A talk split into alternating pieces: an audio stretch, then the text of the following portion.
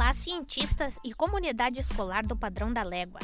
No episódio do Momento Ciência de hoje, a curiosidade fica por conta da medição do tempo.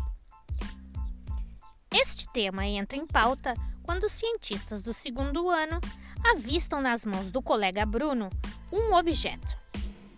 A cientista Maria Inês reconhece o objeto com o nome de ampulheta, nomeia-o e diz que o utiliza por causa dos três minutos que tem na escovação dos dentes. A cientista Rita tem um no seu jogo.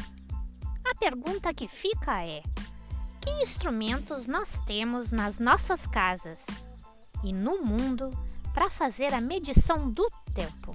Vamos a isso, não saia daí! Momento Ciência.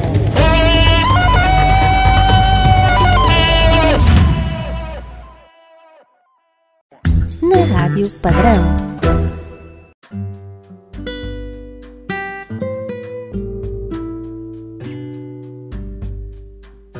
Precisão de contar as horas desafia a humanidade.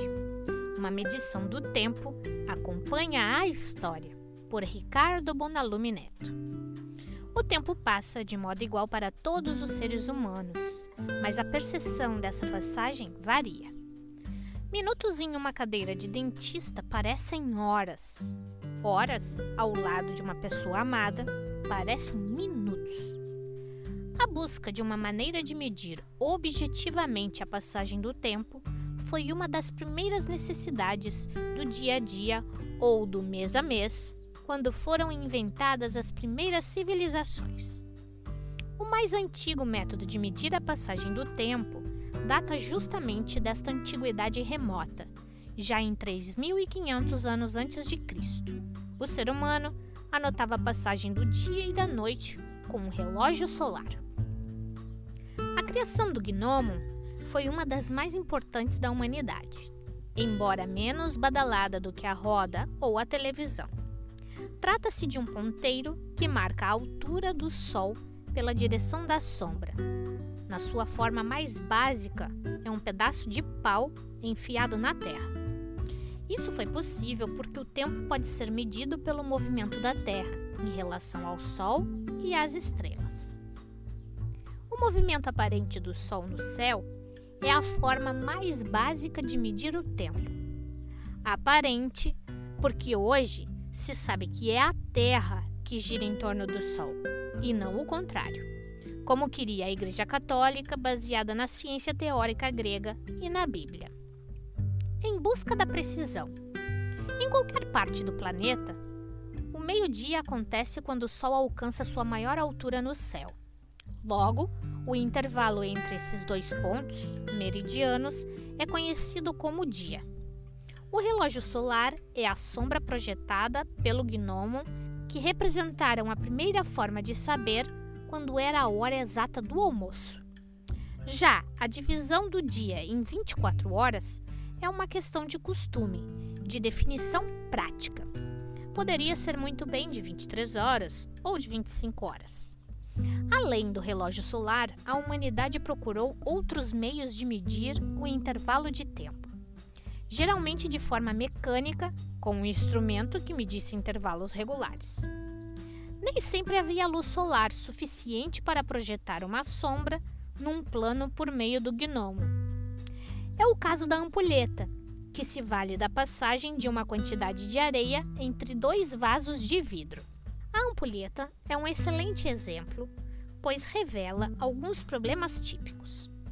É preciso virá-lo uma vez terminada a areia, mas, mesmo que se consiga um meio automático de fazê-lo, ao desgaste do material e da própria areia. A imprecisão é intrínseca a esse meio de medição. O mesmo vale para as clepsidras, relógios de água nas quais o fluxo de água substitui a areia. Os gregos antigos inventaram modelos extremamente complexos de relógios de água. Depois da clepsidra, os medidores de tempo passaram a usar contrapesos em vez de água. Se de um lado o problema era criar um medidor que escapasse dessas dificuldades próprias, com o atrito e o desgaste, do outro está a própria natureza criando as dificuldades. A duração do dia não é a mesma ao longo do ano, pois o movimento aparente do Sol também varia com as estações. Se isso já atrapalha um pouco as medições feitas por meio de instrumentos toscos, quando começaram a surgir aparelhos capazes de checar os intervalos de tempo com maior precisão, foi necessário calcular o tempo médio solar. Já no século XIV, da era cristã, começam a surgir relógios mecânicos, com alguns princípios básicos que permanecem até hoje: molas, rodas dentadas e ponteiros. É preciso que o relógio tenha uma força capaz de fazer seu mecanismo entrar em ação, conservando e liberando a energia no processo. Com uma mola é possível dar corda e produzir essa força. Nos relógios de pulsos modernos, basta o movimento do braço para esta mola automaticamente se dar corda. Também se pode fazê-lo com uma corrente elétrica. Um melhoramento fundamental foi o pêndulo, com sua propriedade de balançar com periodicidade regular. O holandês Christian Huygens mostrou como o pêndulo podia ser usado para tornar o relógio mais preciso.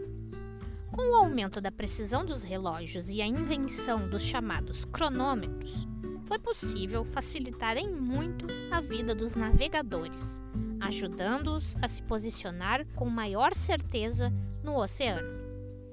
O primeiro cronômetro náutico bem sucedido foi feito pelo britânico John Harrison.